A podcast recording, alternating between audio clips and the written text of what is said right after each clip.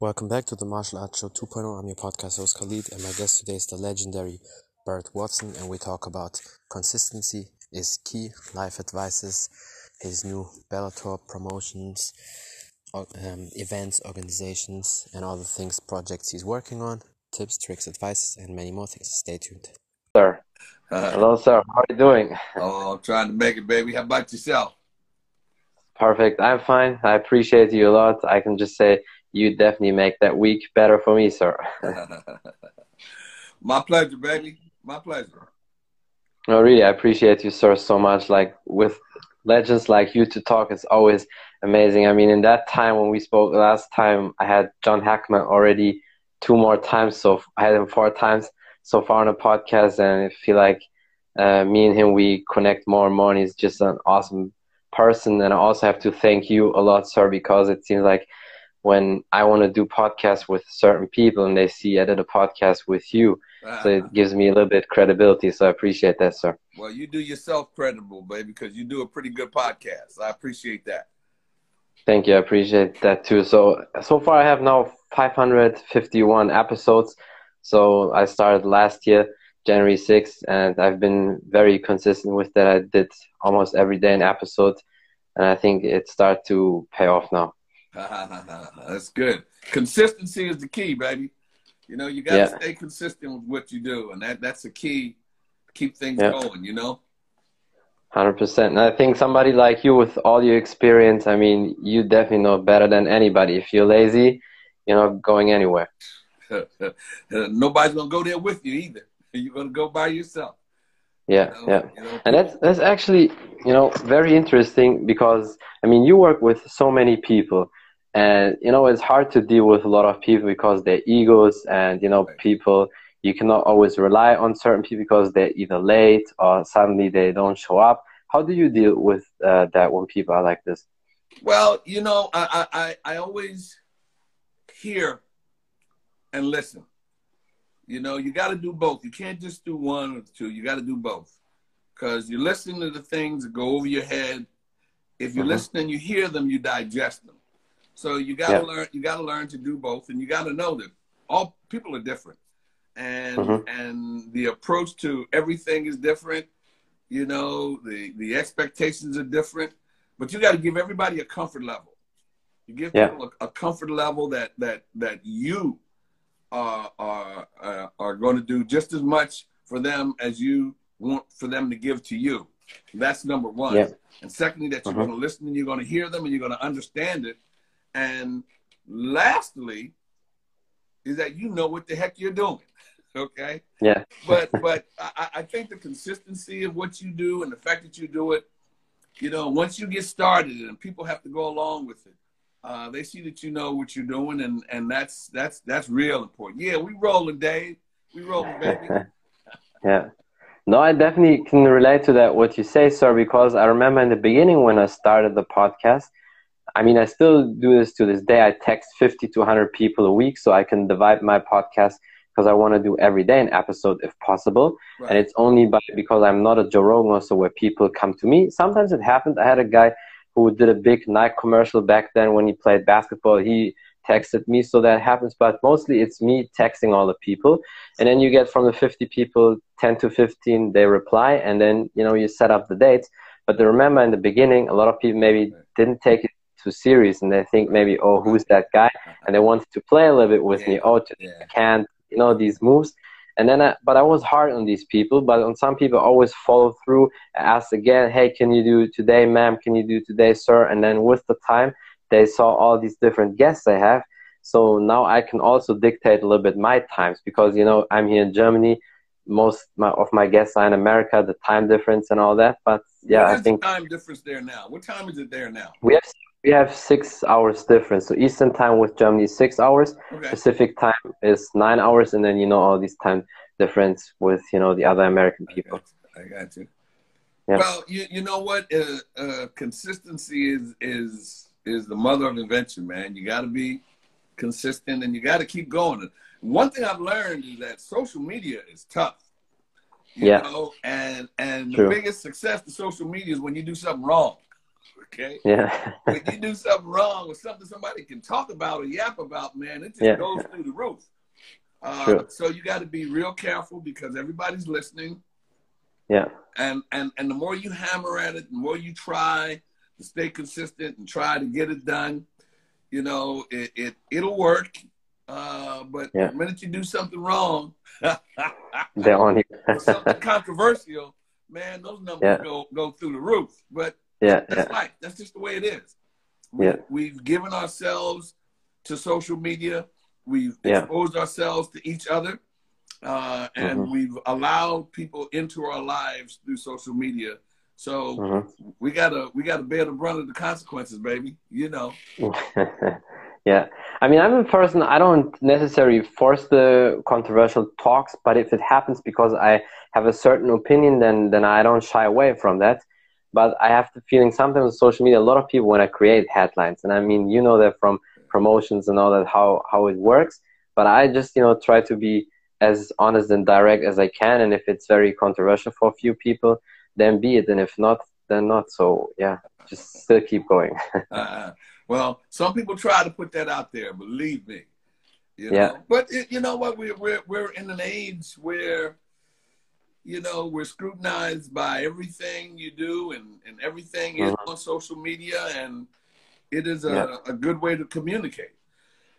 True. Yeah. An absolute good way to communicate.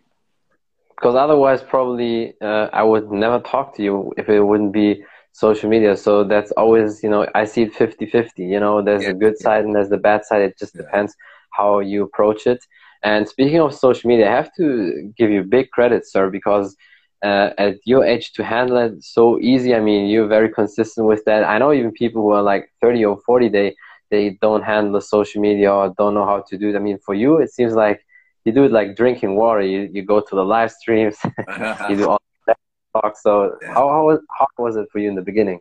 Well, it, it, it was it was very hard, uh, and and I didn't I didn't really understand it, but I work in a world of of professional athletes, uh, professional trainers, professional people, and I'm usually the loudest and the oldest person in the room. okay, so I have to I have to understand my surroundings and understand the people around me. You know, you guys, and I say you guys, and I'm speaking of age now when I say you guys. Uh, uh, most athletes and and people that I work with, and people are in that age, you know, you can call an athlete 50 times and they'll never answer that damn phone. And you text Yeah. them once and they text you back. okay? You know? Yeah. Or or or or you you you know, you DM them, they answer you back.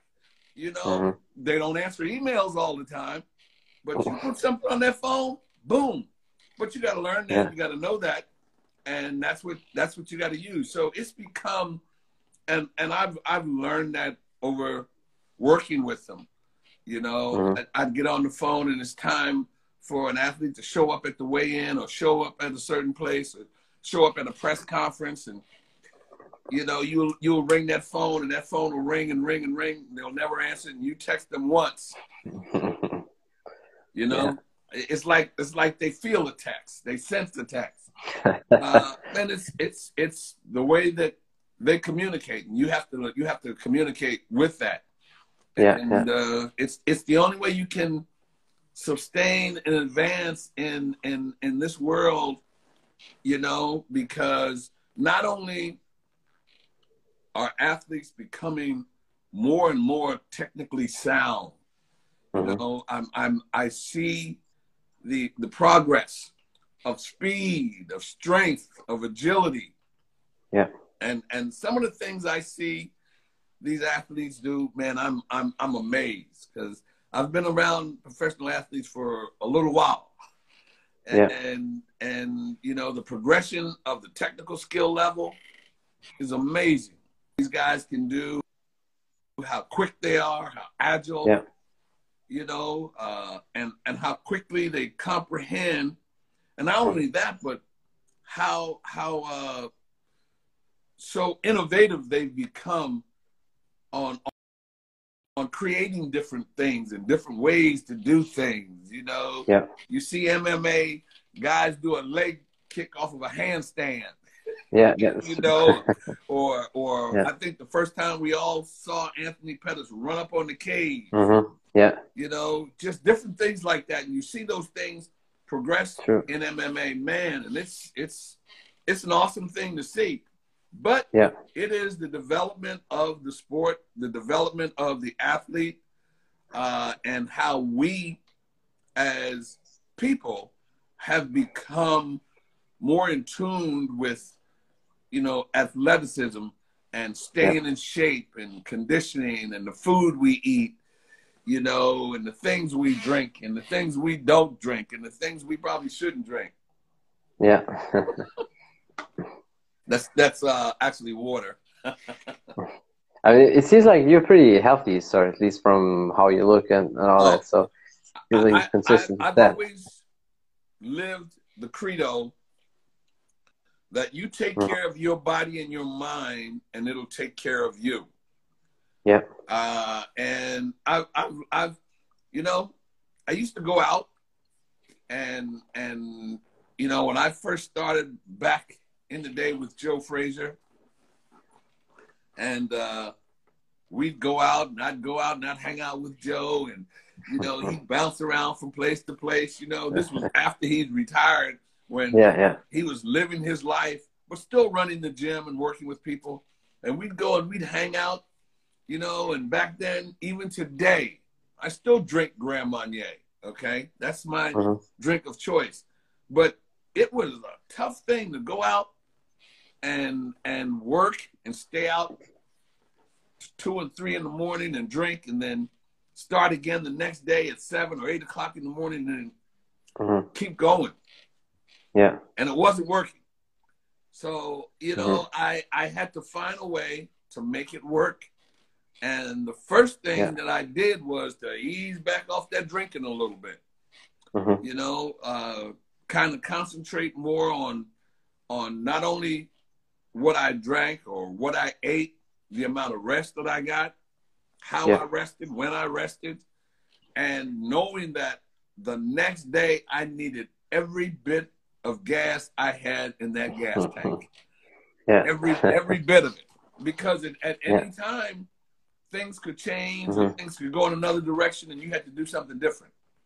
So it was it was always staying in shape, always keeping your mind right, staying right, staying ready, and I also learned very quickly that when you work with athletes and you work around a group of people, they're always watching. Yeah. They're always looking at you and seeing what you're doing and picking up your little habits and They wanna noticing learn. the things that you do and, Yeah. and yeah. never forgetting the little things that they see and the things that you do. So, Mhm. you know, with all those things and knowing that, I was always, I always kept myself in pretty good shape and uh, pretty good presence of mind. And, you know, then my grandchildren started Yeah. to become interested in sports.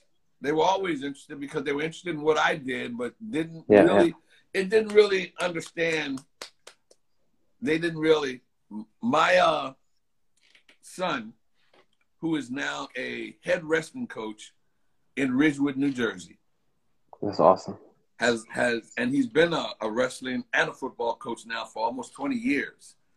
Wow, that's No. pretty long. That is really long. You know, he said that to me the other day, and I almost fell out of the chair because that means I've been around him that you know.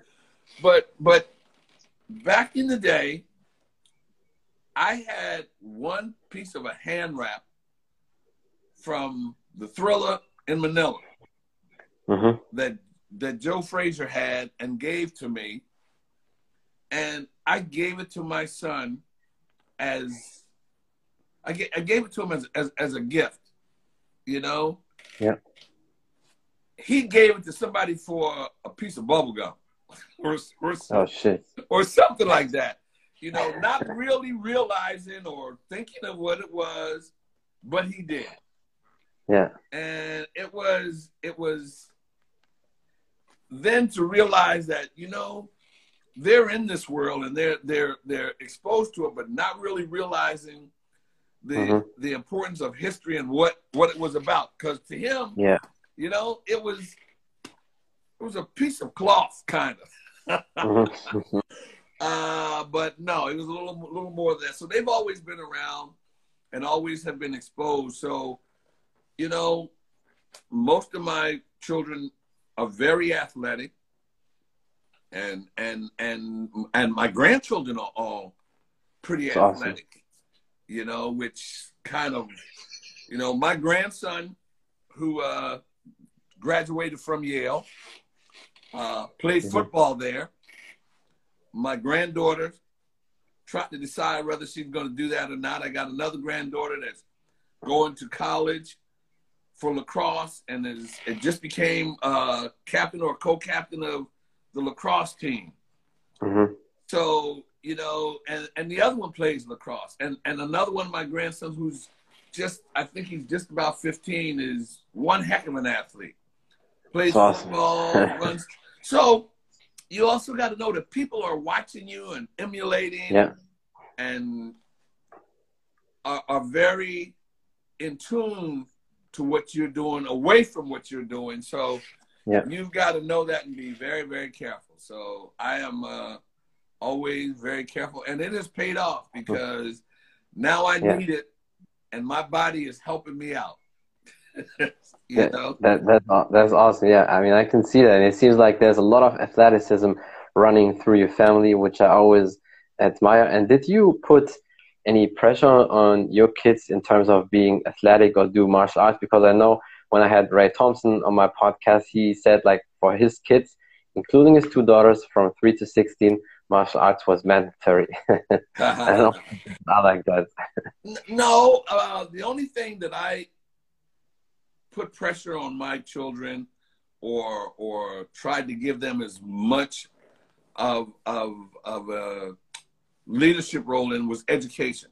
Uh, I, mm-hmm. I I always knew of and thought of the importance of education and staying in school and you know going on to college you know and and and that that basically was it mm-hmm. i i thought that if they were exposed to sports and exposed to professional athletes and they would pick it up themselves they would pick up certain yeah. things and they did uh, mm-hmm. but but you know an education and your integrity those were the only things that I really pushed on because if you ever lose your integrity, people lose respect for you. And once a person, it doesn't take twice, it doesn't take yeah. two times, it takes once and one person to lose respect for you and your integrity, and it that runs quicker than you dropping a glass of water, baby. Mm-hmm. It's, it's yeah. gone. It's gone. And that's why I feel like that's why I feel like you always should, you know, if you have certain opinions, if you behave a certain way and that's you, you're authentic like that, then just show the people your true self. Because if you try to dribble around like many people do, or like I don't like that term or the word when people say "fake it until you make it." Uh-huh. My opinion is it's kind of bullshit because you faking a lot of things and then it's not you. So uh, for me, I like guys like Khabib and other people who just you know it's just them and if you would talk to them or if you would ask you know family members they would say well he was always like that and not like he's a, a lot of people i think it has to do a little bit with social media as well with always faking and not being yourself and having too many yeah. well, opinions let me, and all let that. me tell you something about faking it and making it mm-hmm.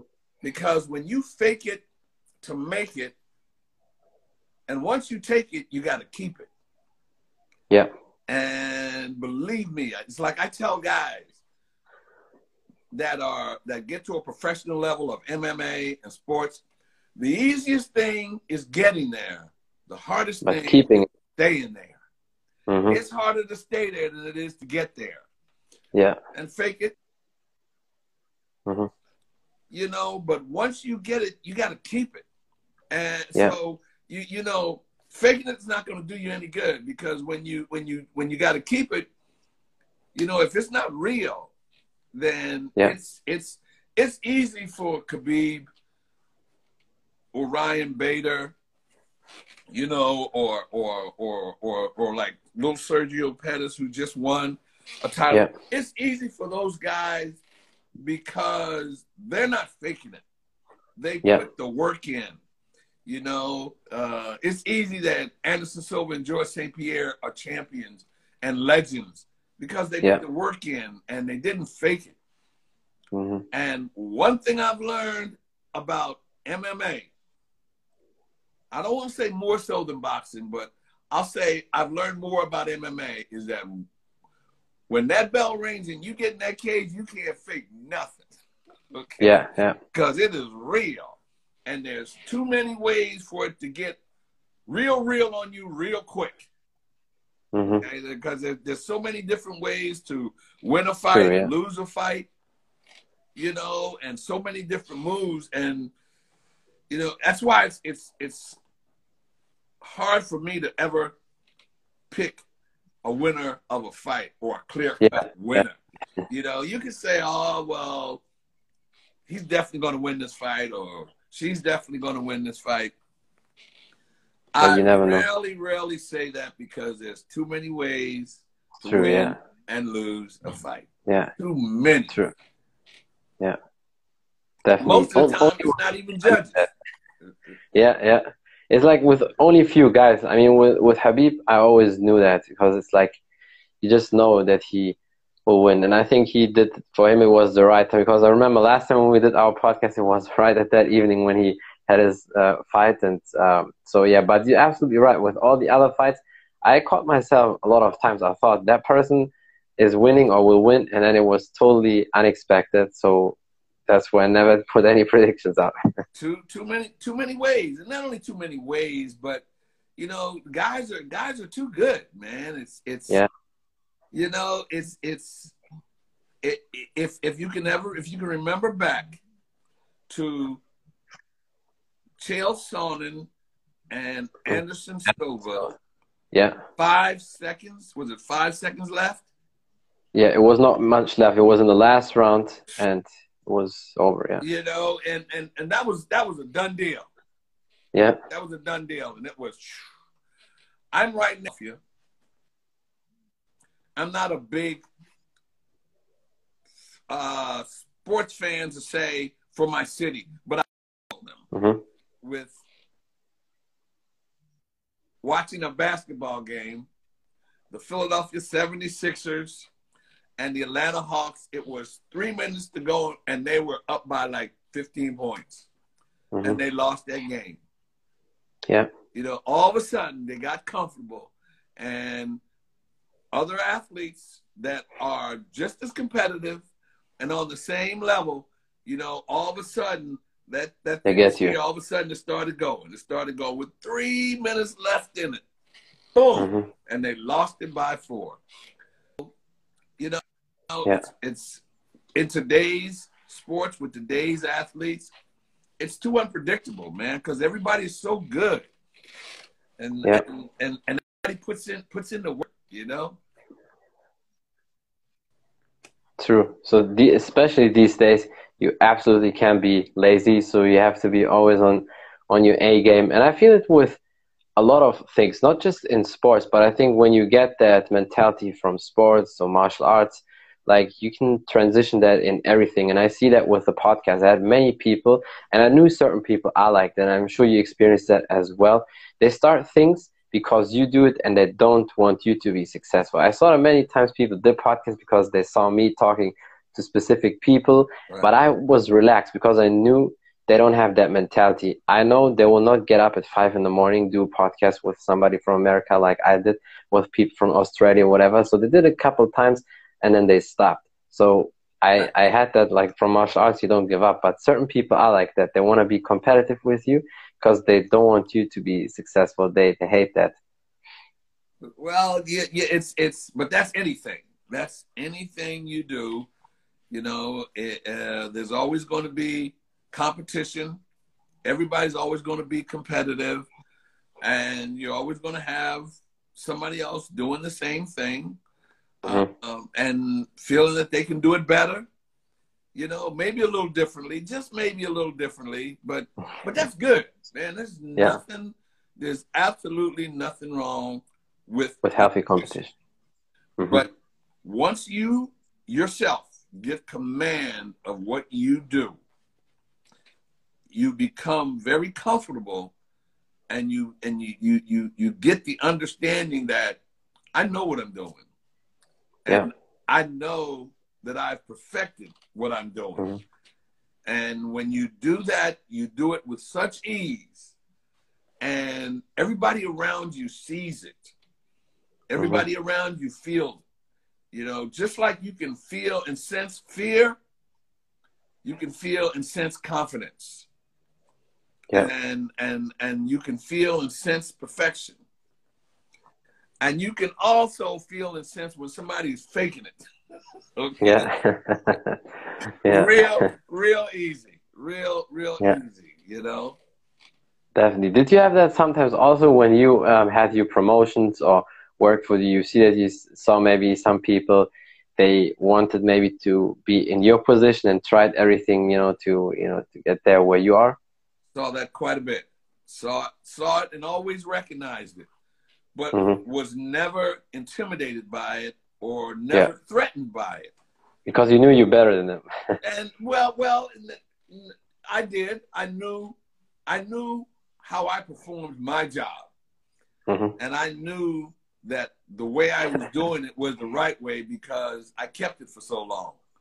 Yeah. You know, but but it, it, it's it's always that way. You know, there's always going to be because sometimes people are looking at you and maybe admiring what you do and don't know how to s- express admiration aside from intimidation hmm you know and and you got to recognize that and realize that but i've i've had quite a few times that i've i've had people that i knew probably didn't want me doing what i was doing or in the position that i was in quite a few times you know how, Uh, how did you deal with these people?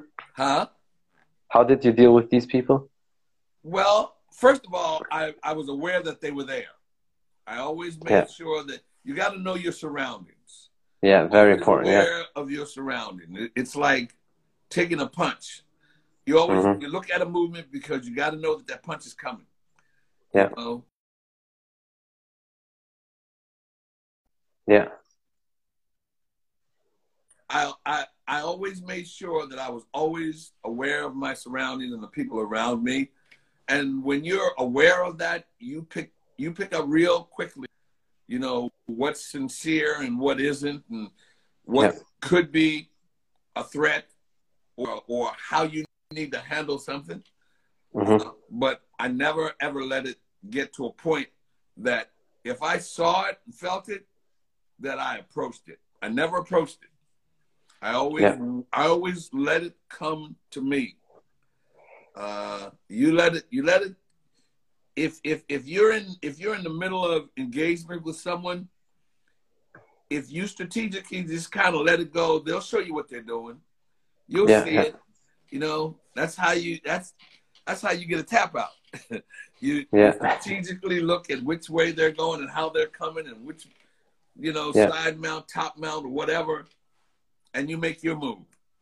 hmm So it's life is the same way. You got strategically coming at you, but be aware of everything that's coming from all directions. hmm And that may sound hard, but it's very easy if you think about it and you know that that's what you need to do. Very easy. Yeah. No, I definitely noticed that myself. And like for me, it's I always let the people come. Like whether it's in martial arts in the competition or just in life or business or anything, because at the end of the day, when you know what you're doing, you don't need to fear anything, and you know And- it just and- happens. And it doesn't take a person a lot to show you that they made the wrong move. Yeah, it's true. You, you, you see it once and you're like, you know what? If they do that again, I'm going to get it. yeah. and sometimes they do it so hard, you look at you like, I don't believe they just did that. No, they did not show me that. You know, Yeah, and you know yeah. what? And they show it to you again, and you're like, okay. And the next time they, Mm-hmm. you know, Yeah. and, and and and and they got to tap out because you got them. You know, true, yeah. And there's also a lot of ways how you can trick people. You know, there's like in a lot of books you can read these, you know, tricks how certain successful people do it. When people want to get in their position or try to do certain moves, uh, one of that is you know giving people false information. Then you can see how they handle with that. It's like all these things, yeah. Sometimes it matters. well, I, I, you know, some sometimes I, I'm I'm a little careful with that one because sometimes okay. false information, uh, sometimes it does what you want it to do, Mm-hmm. and then sometimes people take false information as the truth, Yeah. and and it backfires on you. So Yeah. you gotta, you know, you're a little little little careful with that one. Mhm. But Yeah. you know, share information. You always got to do that. I always believe Yeah. in sharing because you share sometimes to get an understanding, to have to be understood, and also to know what your what what your opposition is. Yeah. You you you you you you've got to you've got to, and then again on some on on other hands sharing certain information like i get a i get a thrill and a kick out of teaching people what i do Yeah, I can see that. That's awesome. how to do what i do and, Yeah. and to get an understanding of it it's there's no better thrill than teaching somebody what you do Mm-hmm. Yep. And have them get an understanding of it and for you to see that it works Mhm. you Yep. know that is that is hmm that's, that's So I can all- definitely see that. I can, baby. I can definitely see that with you, sir. Because I don't know if you noticed that, but you definitely have a great effect on a lot of people.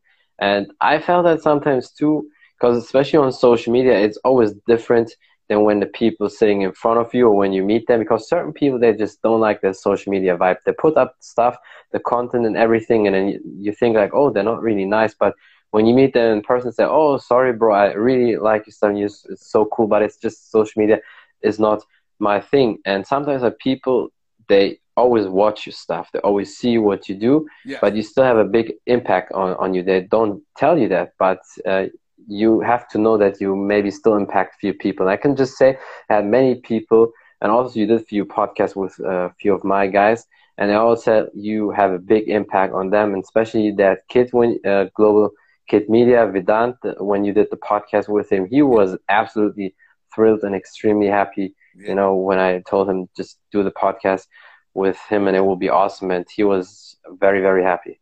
Well, I, I can tell you, he has he has as yourself. You know, it, it, it's it's you see people who are consistent with what they do, that keep Mhm. at it and keep going, and and that kid, I I see him all over. Yeah. Uh, you know, with a True. lot of with a lot of things going on, and and you Yeah. just got to you got to stay consistent with it. Hundred You got to percent, stay yeah, consistent and you got to keep going. And some days are going to be better than others. Sometimes they're going to be Yeah. better than others. Yeah. You know, but social media is not easy, baby. Not That's even true. a little bit. yeah, yeah.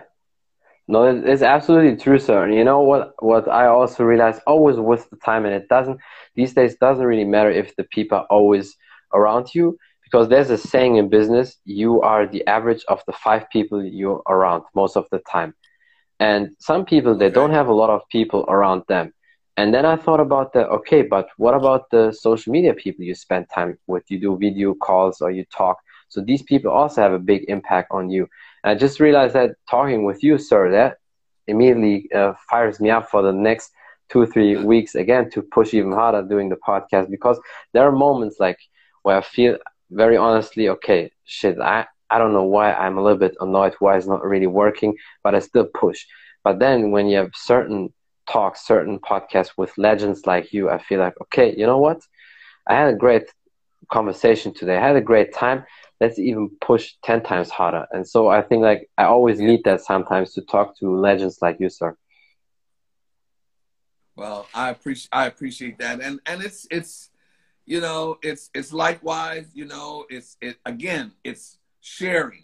You're sharing yep. information and you're sharing things and sharing what you do and you know and uh, you know right now I'm having a good time, man. It's it's that's awesome. Yeah, it, I, I see that, sir. Oh, How's yeah. it for you, by the way, with uh, Bellator? Because I uh, saw your appearance last time and you're full in your element. How did that uh, come through? If if it's okay, if you want to talk about that, sir. It's it's it's you know I'm I'm I'm I'm happy to be with them it's uh, you know the times that we have just gone through, where mm-hmm. everybody, where everybody, there was nothing going on.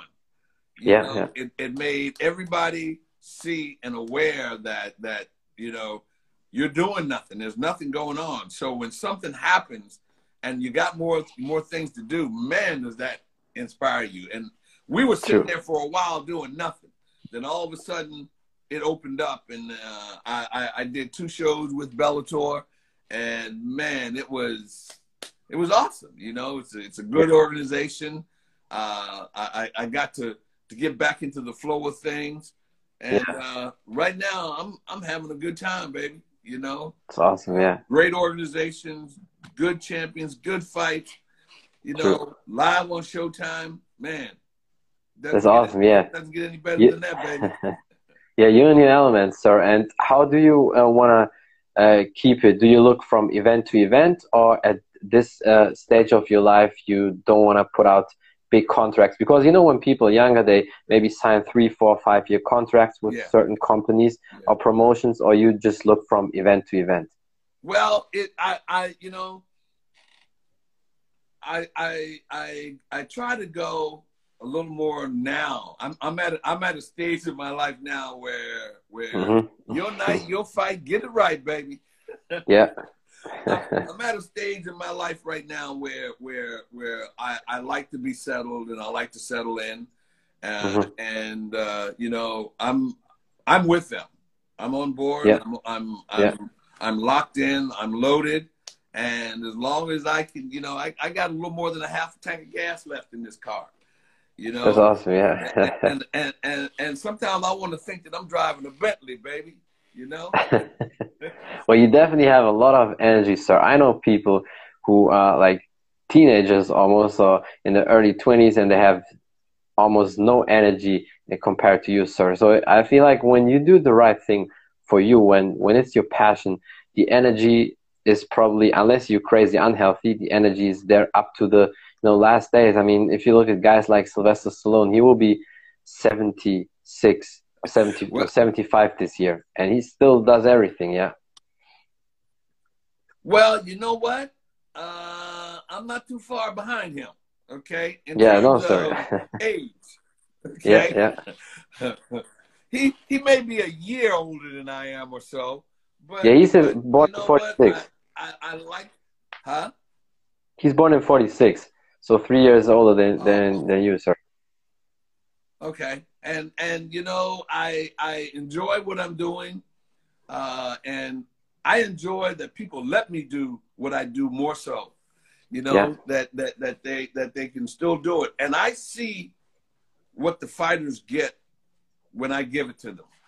Yeah. I, I, I see, you know, uh, I, I've always, un, I've always wanted to feel that I understood what a fighter needed in terms of a comfort level with the people around him, in terms of, of how they needed to be treated, in terms of how they needed to be listened to.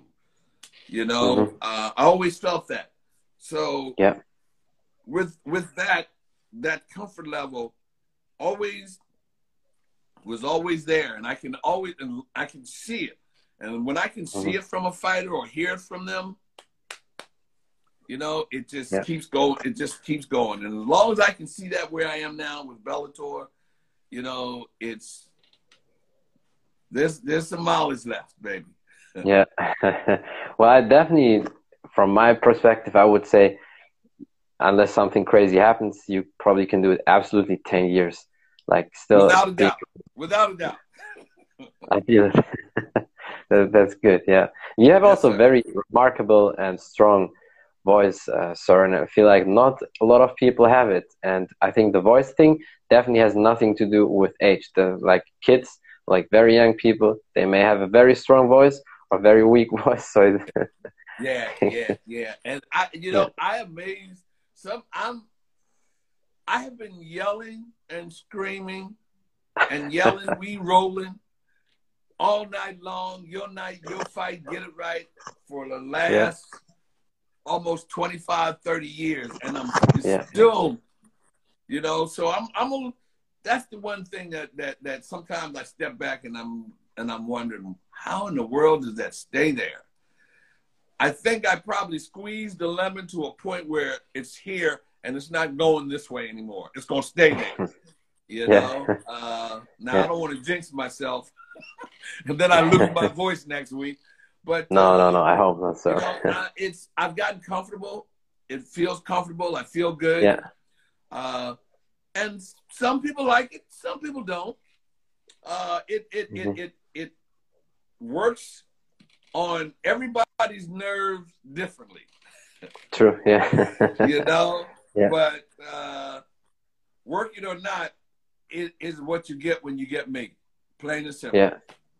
No, but that's it's, awesome. It's that's really I am, who I am. Yeah. That's that's you, sir. That and that's why it fits.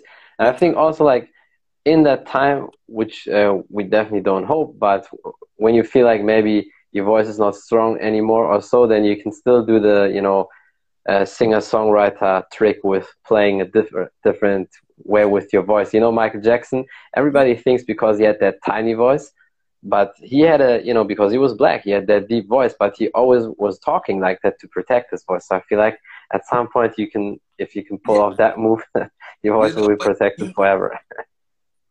I never thought about that, but but that's absolutely right because you know when, you know, mm-hmm. the the level that I'm talking to you now is not the level that I walk around mm-hmm. the house all the time, or or, yeah. or I, you know, when I talk to my wife, you know, or mm-hmm. my family. Mm-hmm.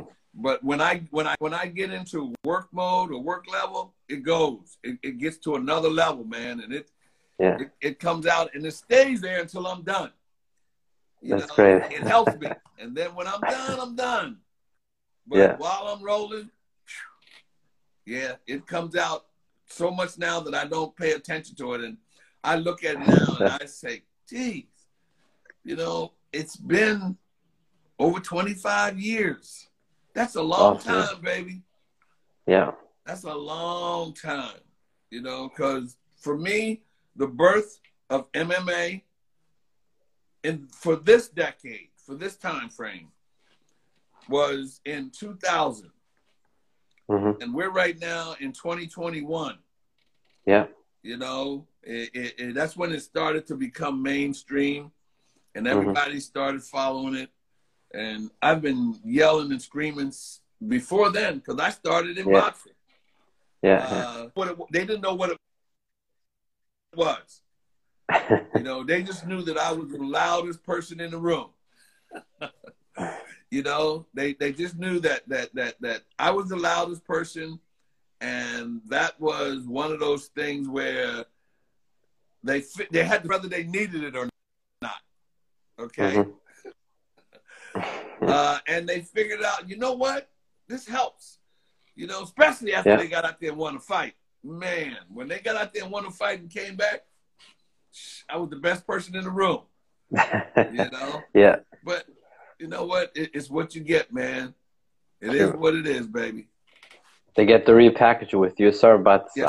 I, I feel like what you do is awesome, and I really appreciate that all the time. And also the legend talks you have with Rampage Jackson, Matt Hughes, Glover Teixeira, and all, and all these other people, and probably soon to be episodes. What yes. you put out there is yes. is awesome, and yeah, I can I can definitely see you know how to have great conversations with people, which is definitely a very important skill, especially these days. I feel like a lot of people don't have that skill, you know, um, having a great conversation. They just talk, but it's not a conversation, and you definitely have it, sir.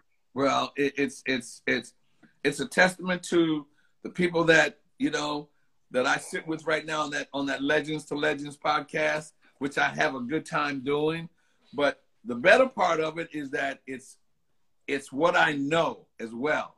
And what I've Yeah. lived and what I've experienced. Yeah, yeah, So it's easy to, to, to sit and have a conversation with Georges St-Pierre or Matt Hughes or or, True, or yeah. Rampage or Glover Teixeira or, or Vitor Belfort. Uh, yeah, you know, and and have a real conversation because I've really been with them, and I I know them to have Yeah. that conversation. I'm not I'm not one thing you said. I'm I'm not asking questions. I'm having a conversation, and that's a good point you made because that's exactly Yeah. what it is. It's Mhm. not yeah. it's not an interview of questions. I'm having Yeah. conversation. Yeah, because that was when I when I started with my podcast. That was when I, I thought quick about that how to approach that podcast. I said to myself, okay, let's just drop quick a name, and even if that name doesn't fit, because my podcast is called the Martial Arts Show 2.0, and people may think, oh, he talks only about martial arts, but in reality, I had singer songwriter, physical therapist, actors, stunt people, coaches, all sorts of people. Uh, but you know, I just wanted to put out the name there, and then that's it. And then my second thing was, okay, how to do the podcast. You know, you call people call it podcast interview, but my approach was always like this: conversation is better because I saw from certain people they do it like a Q and A. Okay, sir, in in that time, where did you go? Okay, answer, pause, and then it's always like this: you give an answer and pause. And I don't like that. I want to have it like flowing like this. Right, right.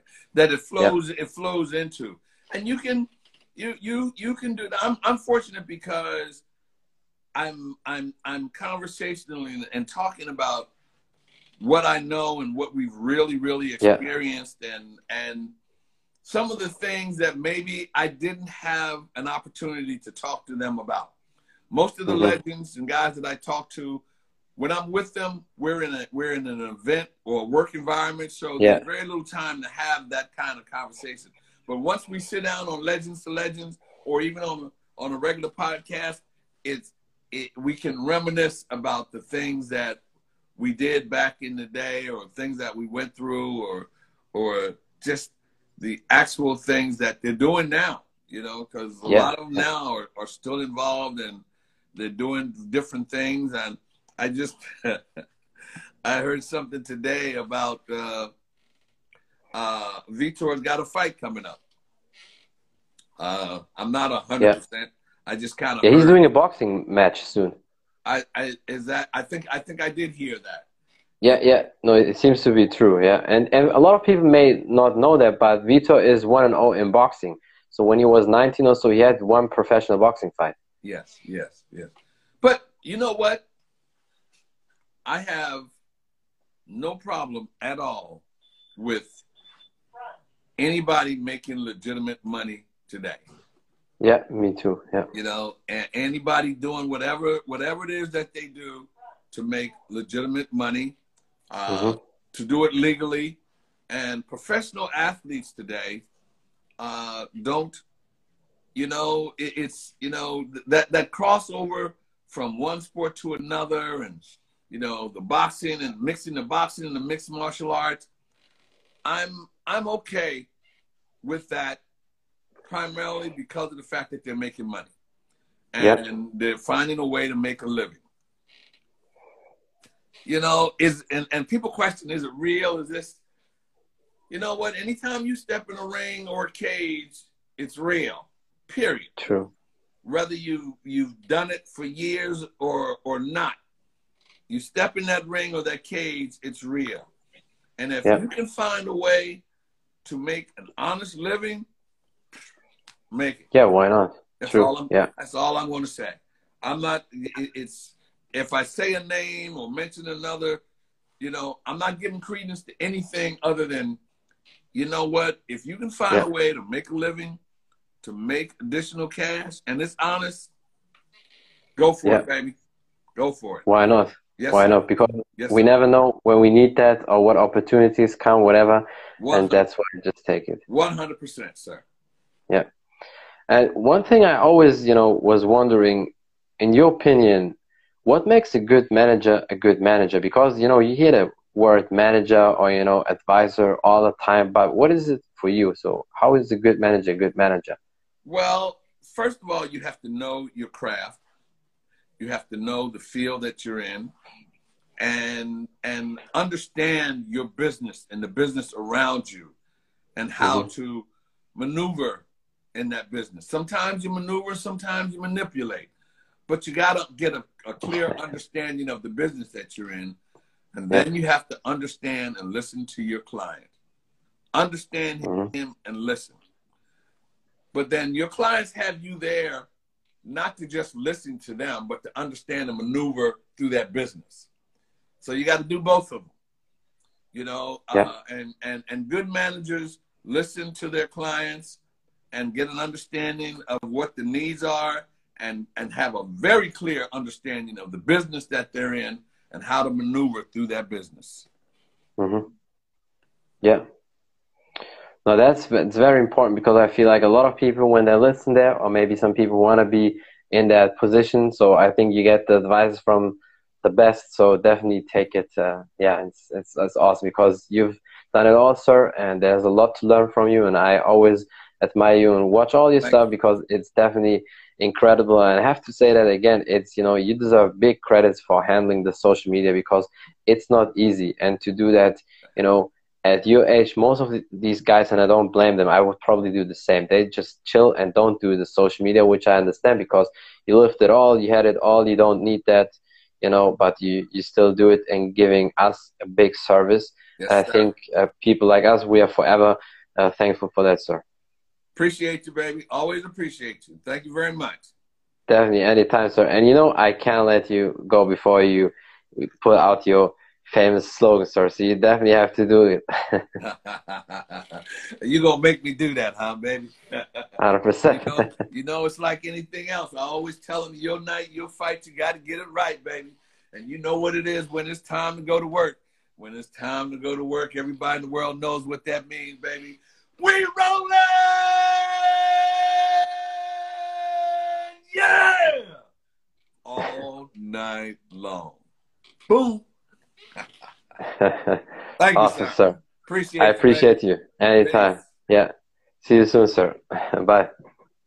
That's it from the Martial Arts Show 2.0. I'm your podcast host Khalid, and my guest today was the legendary Burt Watson, and we talked about consistency is key, his projects, Bellator promotions, life advice, and many more things. Thank you for watching. Thank you for listening. Don't forget to follow him on Instagram. Check out his YouTube channel if you want to know more about the podcast on all available podcast pl- platforms such as Spotify and iTunes. Just type in the Martial Arts Show 2.0 and you will find it. And thank you for the support. Until next time, bye everybody.